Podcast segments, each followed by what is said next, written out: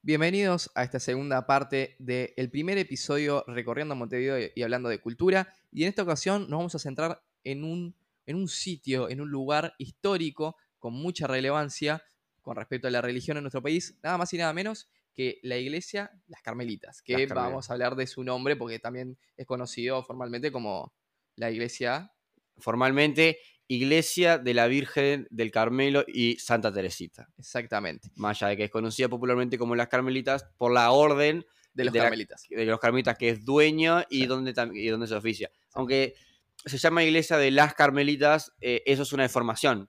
Técnicamente es la Iglesia de los Carmelitas porque en la, en la iglesia Sí, y en el convento que hay al lado es un convento únicamente masculino y no femenino. exacto. Por lo tanto, el nombre es Iglesia. Bueno, incluso formalmente también se lo conoce como Iglesia de los Padres Carmelitas. Claro, exacto. Que eh, seguramente la deformación es por iglesia, por. eh, No, más bien la comunidad. información es por Carmelitas, que es un nombre femenino, Ah, eh, claro. que pasa a ser los, de los Carmelitas, que en español es extraño, eh, Sí. echar un pronombre masculino con un, Un pronombre un- con, con uno, fe- un sustantivo femenino, más allá de que en este caso sí se aplica que es los Carmelitas, porque son padres eh, o sacerdotes, monjes, frailes, Claro. son muchas cosas lo que hay en, en los Carmelitas, masculinos. Hay otros femeninos, pero en este específicamente es únicamente masculino. exacto. Y mm, vamos a hablar un poquito acerca sobre cómo es, eh, cómo se forma el- los inicios de esta. de Esta- esta- que es muy interesante, Sí. Aunque para laicos y para laicos, religiosos, ateos, agnósticos de todas las religiones, eh, es parte de la historia eh, de la humanidad. Exacto. Y también, ahora vamos a estar viendo en las fotos, con respecto a sus edificaciones, tiene un trasfondo muy interesante. de- Artísticamente, arquitectónicamente. Claro, exactamente. Pero vamos a empezar introduciéndonos en ese Vamos tema que es interesante para todos. Así que les dejamos algunas fotos que tomamos exclusivamente para el podcast. Bueno, eh, en la época en la que surge la orden de los carmelitas, que nos vamos a referir a esto como orden de los carmelitas más allá de que es otra orden a la que está en Montevideo, ya vamos a entrar en eso, surge en un momento donde la cristiandad está en guerra con los musulmanes. Estamos hablando siglo XII, siglo XI, más o menos, las cruzadas archiconocidas, en las cuales muchos eh, soldados, pero sobre todo muchos monjes, se trasladan a Tierra Santa, lo que hoy podríamos llamar Jordania, Israel, Palestina, Líbano, eh, bueno, la región de Sinaí, de lo que es Egipto, surgen muchas órdenes mendicantes, muchas órdenes militares, y en este caso es una orden mendicante, una orden de monjes que viven bajo una regla. Surge en el siglo XII, 1100 1179, si mal no recuerdo, las fechas se me pueden desvaler un poco, eh, en el Monte Carmelo. Exacto. Por eso es que se conocen como carmelitas. Exacto. Eh, son acogidos bajo una denominación de la Virgen, una advocación, la Virgen del Carmelo, y son fundadas por Alberto de Jerusalén. Alberto de Jerusalén es el obispo de Jerusalén en ese momento. Exacto. El objetivo un poco de los carmelitas que se trasladan a vivir en el monte es vivir bajo eh, el ejemplo del profeta Elías, un profeta de las escrituras, de la Biblia, y se eh, acogen bajo la regla de pobreza, castidad, oración, ayuno. Eran una orden que se conoce como de estricta observancia, es decir, viven aislados, bueno, viven en el- por eso eligen el Monte Carmelo, un lugar que está, no está, digamos, muy lejos, pero está apartado de las grandes edificaciones, de las grandes ciudades, de los grandes acontecimientos de ese momento. Entonces, se crea como un lugar para que los monjes puedan ir, reflexionar, eh, vivir bajo esta, vivir su fe bajo órdenes muy estrictas, ¿no? El problema en ese momento es que estaban las cruzadas, estaba el conflicto, entonces pocas órdenes, sobre todo las mendicantes, las que eran puramente monjas, Mm. porque había algunas que eran monjes y además soldados. Los teutones, la orden de los teutones, la, bueno, eh, la orden de los templarios, la orden de San Lázaro, eran órdenes que me echaban monjes y soldados, por eso se podían permanecer. Bueno, la orden del Santo Sepulcro, que sigue existiendo y es más, es una orden que está en el Santo Sepulcro justamente, donde supuestamente enterraron a Jesús, pero esta era una orden puramente de monjes, frailes, monjes y a posteriori sacerdotes. Ellos deciden permanecer en el Monte Carmelo a pesar de todo lo que había sucedido, por lo que son bastante respetados como una orden bastante valiente, de mucho coraje por haber permanecido cuando las tropas musulmanas esta- eran la orden del día, ¿no? Sí. Cuestión que con el tiempo comienzan a salir de Tierra Santa, aunque siguen permaneciendo ahí, pero generalmente debido a todos estos problemas de las cruzadas, que después los cristianos son derrotados, tienen que ir trasladándose hasta que abandonan la, eh, la iglesia, el convento original en Monte Carmelo, se empiezan a trasladar a Europa. Sí. El problema en Europa es que estas órdenes eran eh, muy comunes, ¿no? Sí. Órdenes de monjes que vivían en conventos. Pero el lugar donde comienzan a tener relevancia es en Inglaterra.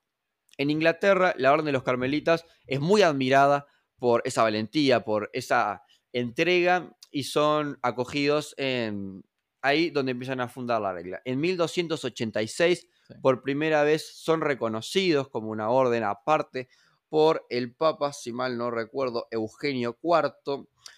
Fue cuando la regla es aprobada. Durante la época medieval fueron expandiéndose por todo lo que es Europa, eh, teniendo bastante relevancia. Tienen diversos este, aprobaciones papales a partir de bulas, eh, son reconocidos como orden, como provincia, su regla es aprobada.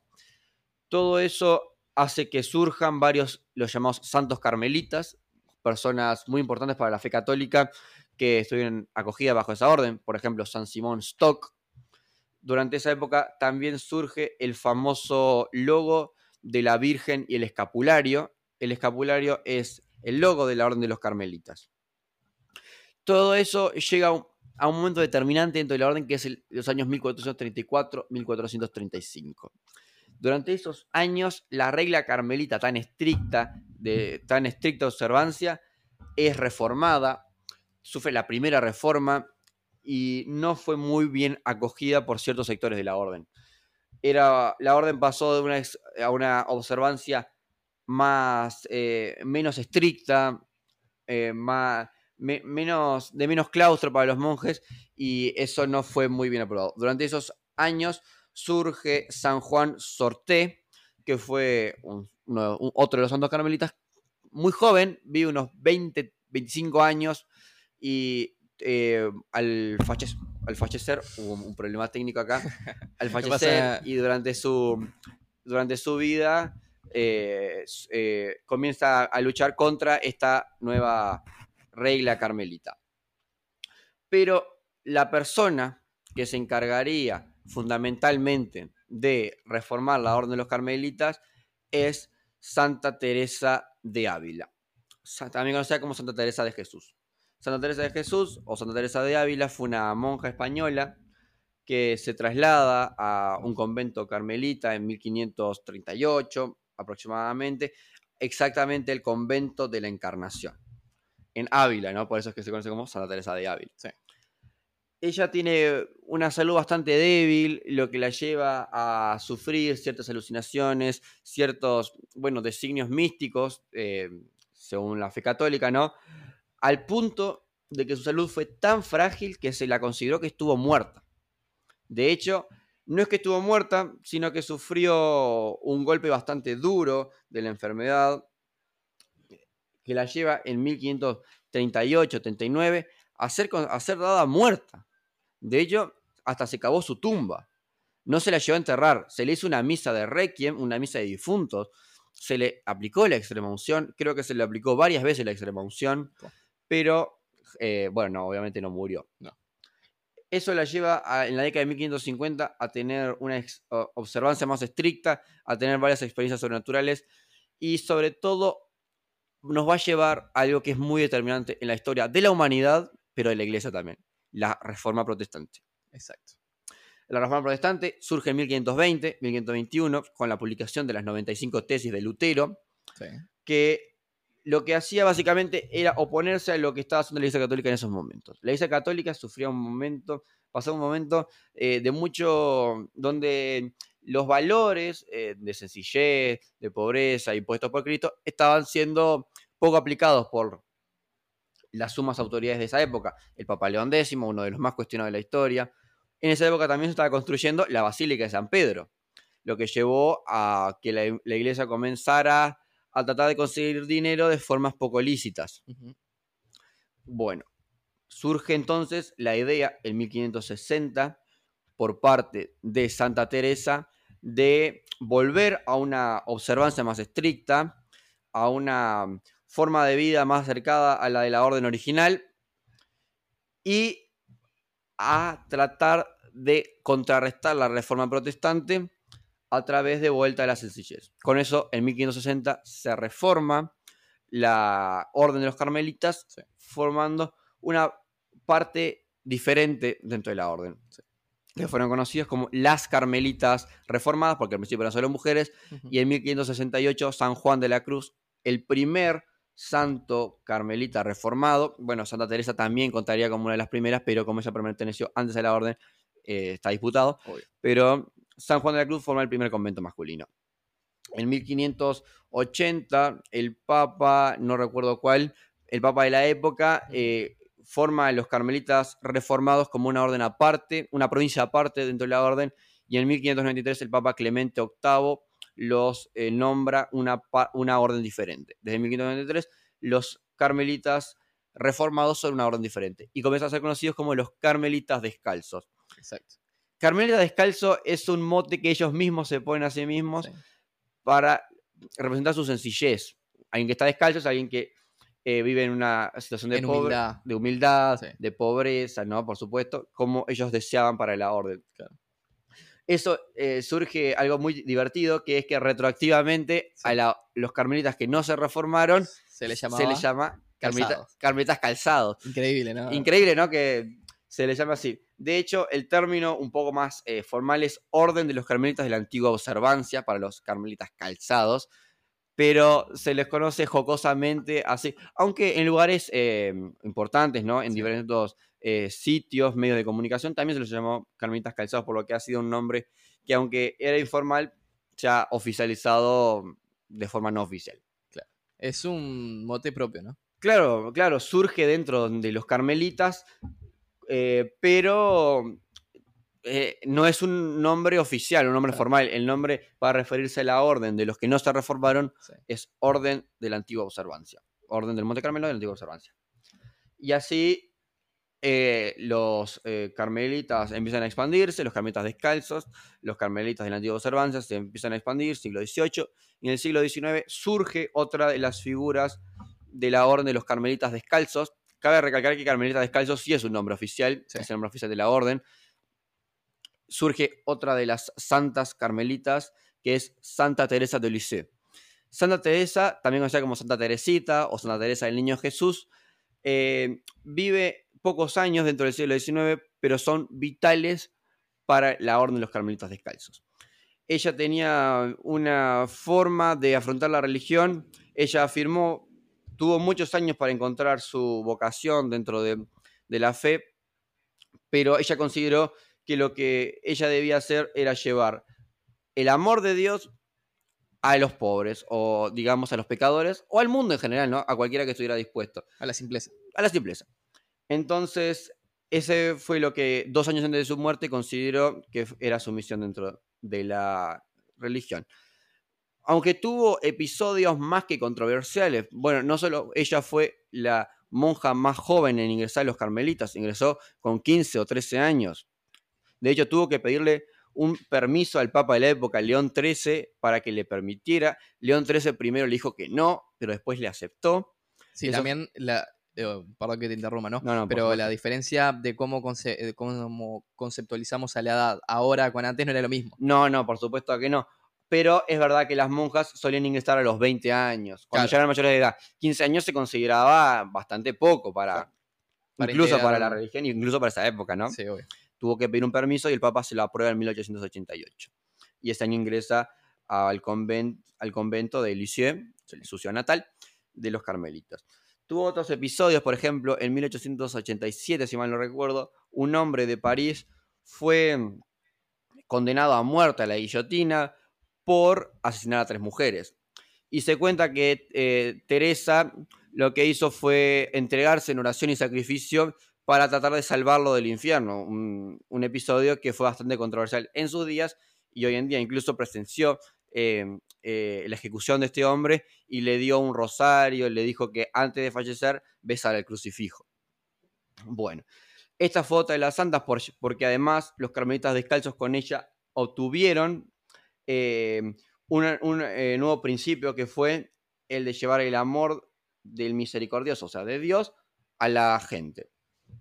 con todo eso, llegamos a cómo llegaron los carmelitas a Uruguay, que es en cierto punto lo que nos interesa, Claro. que llegaron en 1910. Bueno, relativamente poco. Relativamente poco, 120, 114 años, Sí. a día de hoy, 2024, fue cuando el primer carmelita llegó a Uruguay, que fue el padre Constancio del Sagrado Corazón de Jesús, que fue prior de Burgos en España y vino a Uruguay.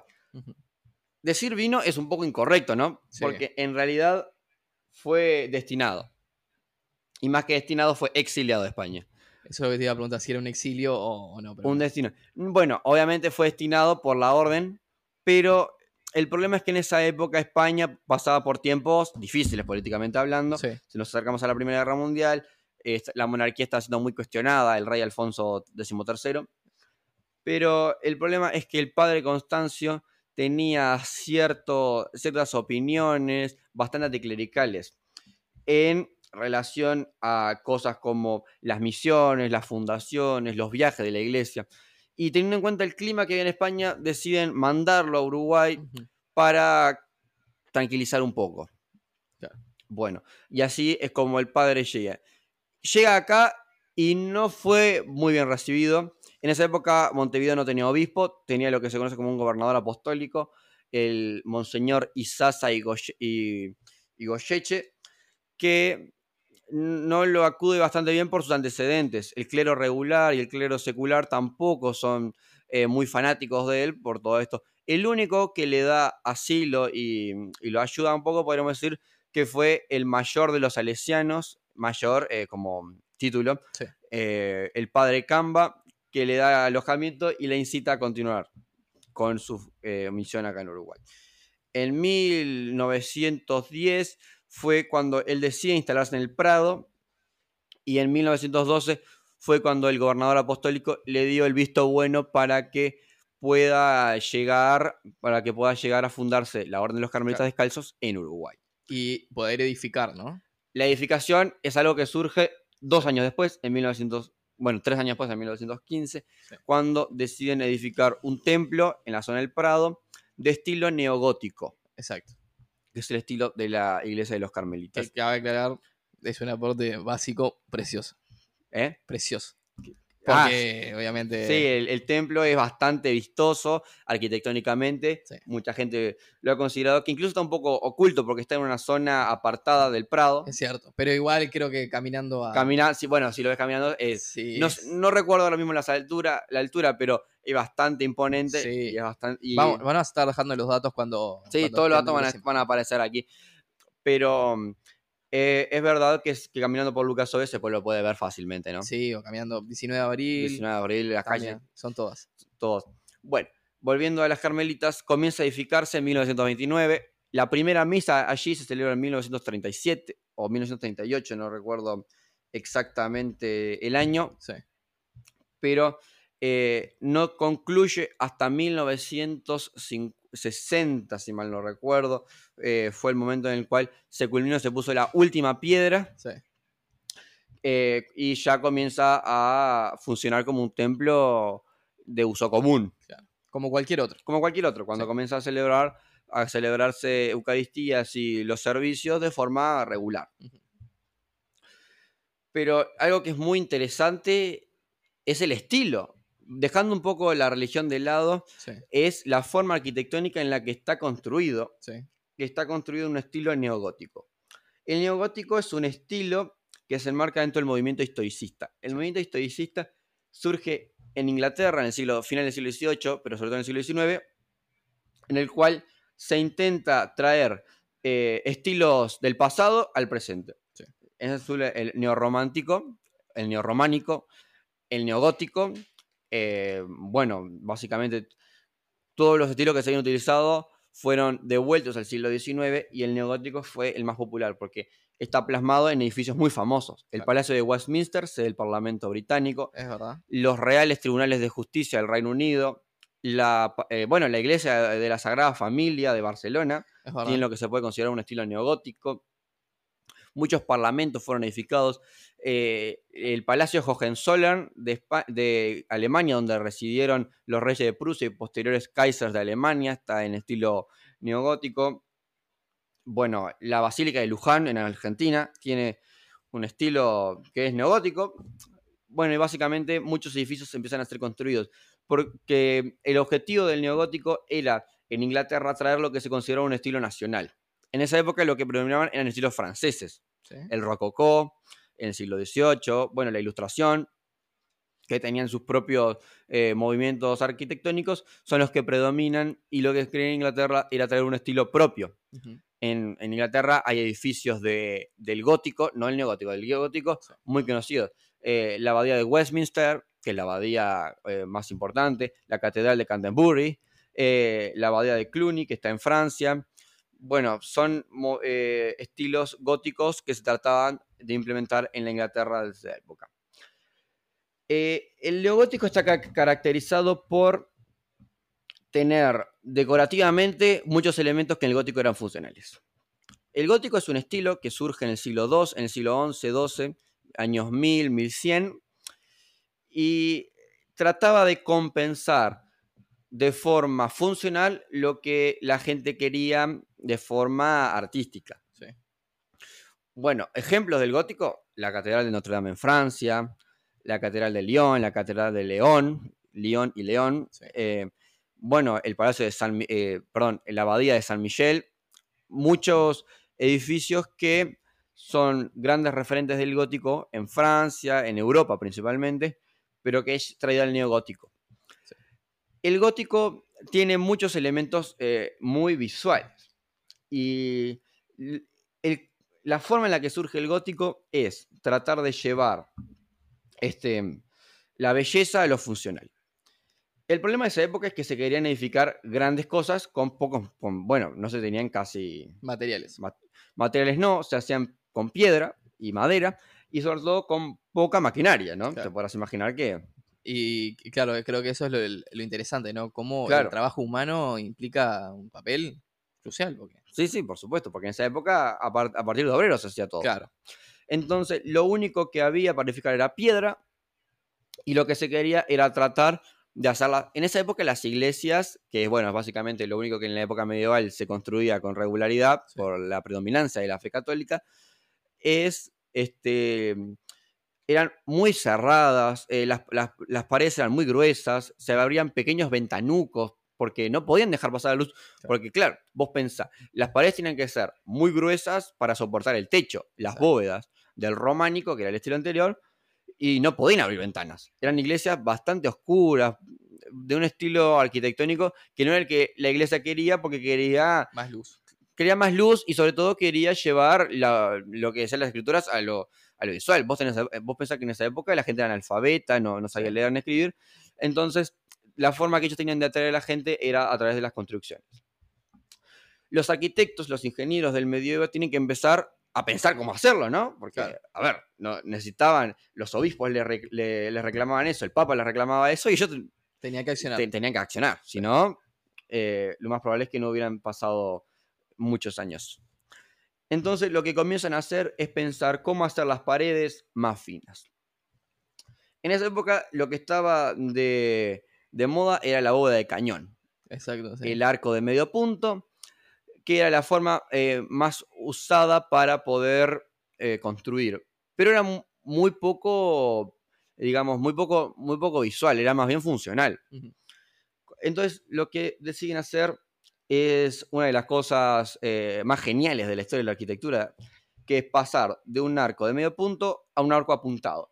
La diferencia de un arco de medio punto con un arco apuntado es que un arco de medio punto es curvo.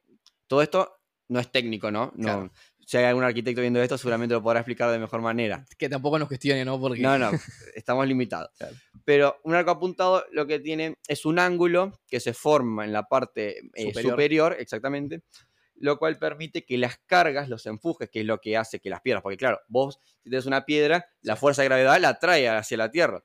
El empuje que genera hacia que la forma más, eh, la mejor forma para hacerlo de forma puntada. Entonces las cargas bajaban casi de forma vertical.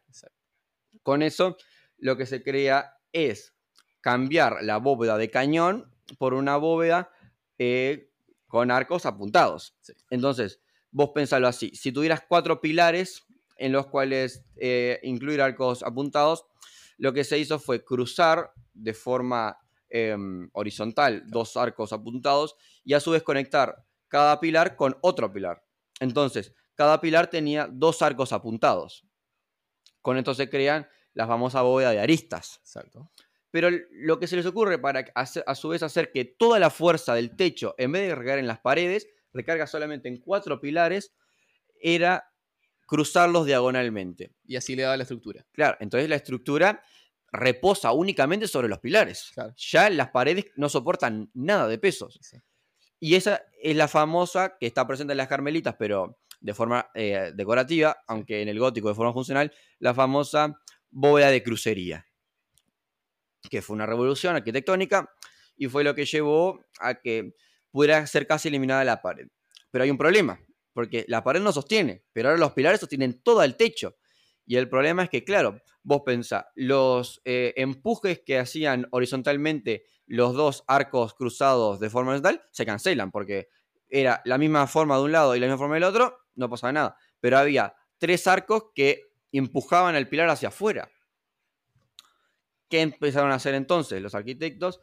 Fue a hacer esos pilares un poquito más gruesos para afuera. Esos son los contrafuertes.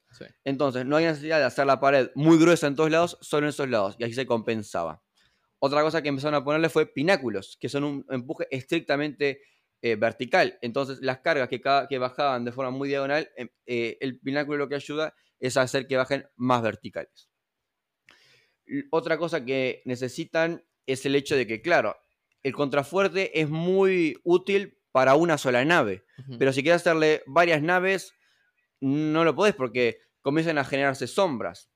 Entonces, lo mejor que se les ocurrió crear fueron los arbotantes. Los arbotantes son medio arco apuntado que parte de la nave principal de la iglesia mm. a una segunda, donde hay una especie de pilar que compensa eso, luego transmite ese empuje a otro arco hasta que llega al suelo.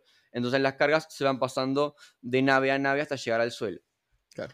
Y finalmente lo que podríamos decir que es el último recurso que usa el gótico eh, de forma arquitectónica son las agujas. Las agujas son esas especies de torres que hay en el medio de las catedrales. Estas no son funcionales, son puramente artísticas. Estéticas. Estéticas, exactamente. Cuya función era hasta cierto punto acercar la iglesia un poco más al cielo, como si rascase el cielo eh, de una forma metafórica. Llevar lo que estaba dentro de la iglesia a los eh, feligreses al cielo. Y la que es la forma no funcional, pero sí más artística, son los vitrales. Los vitrales. Para dejar traspasar la luz y. Claro, vos pensás que en esa época la gente no sabía leer ni escribir, como ya comentamos. Entonces podríamos creer que el gótico es la primera campaña de marketing de la historia de la humanidad. En eh, cierto eh, punto. Esto es fuerte. Esto es fuerte, pero es metafóricamente la primera campaña de marketing de la historia de la humanidad. Una campaña de marketing destinada a hacer que la gente se pasara a la iglesia católica. Entonces, vos no podías quizás eh, leerle o darle las escrituras porque no las sabían leer. Además estaban escritas en latín, una lengua que no se usaba. Claro, no las podían interpretar, entonces mediante la imagen era... La forma en la que tenían. Entonces, los vitrales, los vitrales tenían eh, imágenes de lo que estaba en las escrituras, en la Biblia. Entonces, cuando los eh, campesinos y la gente iletrada llegaba a las iglesias y veía traspasar la luz, veía esos imponentes vitrales que ellos nunca se lo pueden imaginar, quedaban impresionados, quedaban totalmente estupefactos. y, esta, y aunque parezca algo muy simple, esto es muy importante para el hecho de que la iglesia durante los cinco siglos que duró el gótico, del siglo X, del siglo XI más o menos al siglo XVI, fue prácticamente la única la institución más poderosa de toda Europa. Fue una campaña de marketing, aunque en esa época no lo llamarían campaña de marketing. Claro, y tal vez eh, se podría decir ahora inclusiva, ¿no? Porque claro. trataba de invitar a otro tipo de público a que se formara parte de la iglesia. Por supuesto. que en realidad eh, es cierto lo que decís, es, realmente marketing, porque de esa forma podrían interpretar cosas que, bueno, creo que durante muchísimo tiempo más en el alfabetismo fue una causa. Hasta hace 100 años más o menos fue parte eh, integral de la Sí. población. En varios lugares de Europa y, mm, bueno, por ejemplo, nosotros hablando con respecto a Uruguay también. Sí, sí. Ur- Aunque hoy en día está mucho mejor los niveles, las tasas de analfabetismo Sí, son, muy bajas. Hoy en día es verdad que sí, siguen existiendo pequeños porcentajes importantes. Y sobre todo en ciertas zonas, ¿no? Sí, en ciertas zonas eh, menos beneficiadas, ¿no? Claro. Bueno, volviendo un poco a las carmelitas, Sí. no todo lo que mencionamos de estos recursos que se utilizaron en el gótico en las carmelitas son puramente estéticos. Los arbotantes eh, no sirven para nada, eh, más que estética. Son decorativos, porque la estructura está hecha con vigas y con todos los elementos modernos que, de- que tenemos, ¿no? Sí. Está hecha de cemento y hormigón, Sí. por lo tanto, eh, solamente todo lo que tenga de recurso utilizado en el gótico es estético. Entonces, lo, lo- lo que tenemos muy presente en las carmelitas son los vitrales, que son de origen alemán, eh, argentino y uruguayo. Que vamos a estar dejando las fotos. Vamos a estar dejando todas las fotos de prácticamente todos los vitrales que hay. Exactamente, porque tuvimos la oportunidad de recorrer. Tuvimos la oportunidad de recorrer Y claramente hacemos mención a nuestro guía. a nuestro. Bueno, un guía que ha estado en muchos lugares, ¿no? Se lo, Es, sí, seguro que es famoso. es bastante famoso. Al, eh, al Fra- a Fray Charlie, que Sí. le mandamos un saludo. Ojalá que esté viendo esto. ahí. Ojalá que esté viendo esto, ¿no? Ojalá que le guste también. Espero que la información sea totalmente Sí. verídica y que no haya ninguna confusión. ¿no? No haya ningún fake.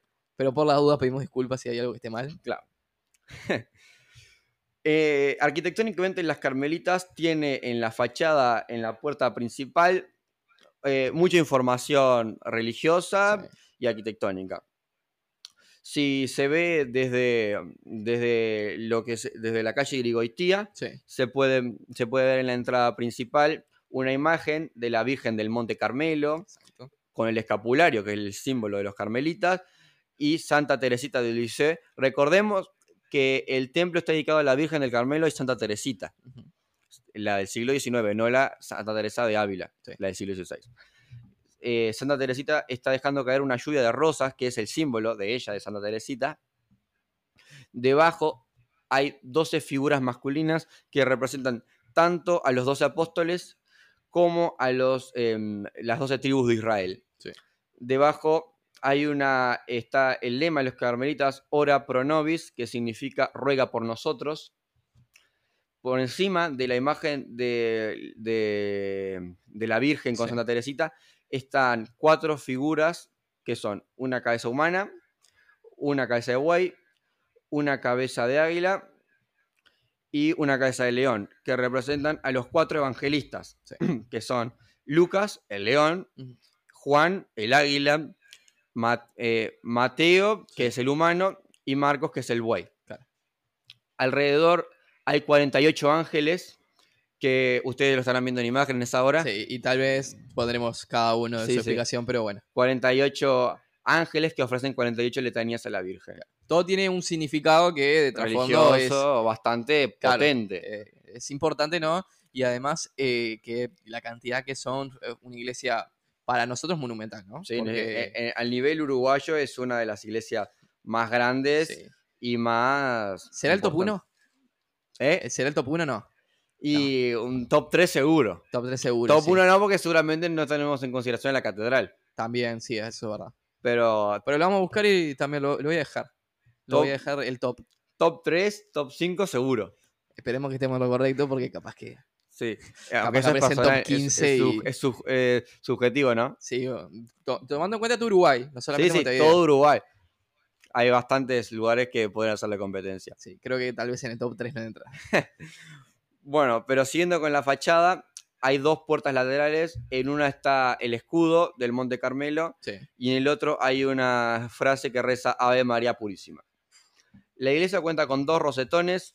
Rosetones son esta especie de, de vitrales en círculo enormes que hay a los lados o enfrente, que hay uno dedicado a la Virgen del Carmelo y uno a Santa Teresita. Y si uno tiene el placer de ingresar dentro de la iglesia, podrá ver los trifonios, que son esta especie de tres este, arcos apuntados eh, consecutivos, que se usaban mucho en las partes superiores de la iglesia, Sí. y un montón de vitrales, porque hay muchos vitrales. Cada uno tiene un significado especial, un significado propio, que vamos a tratar de repasar el de la mayoría. Sí.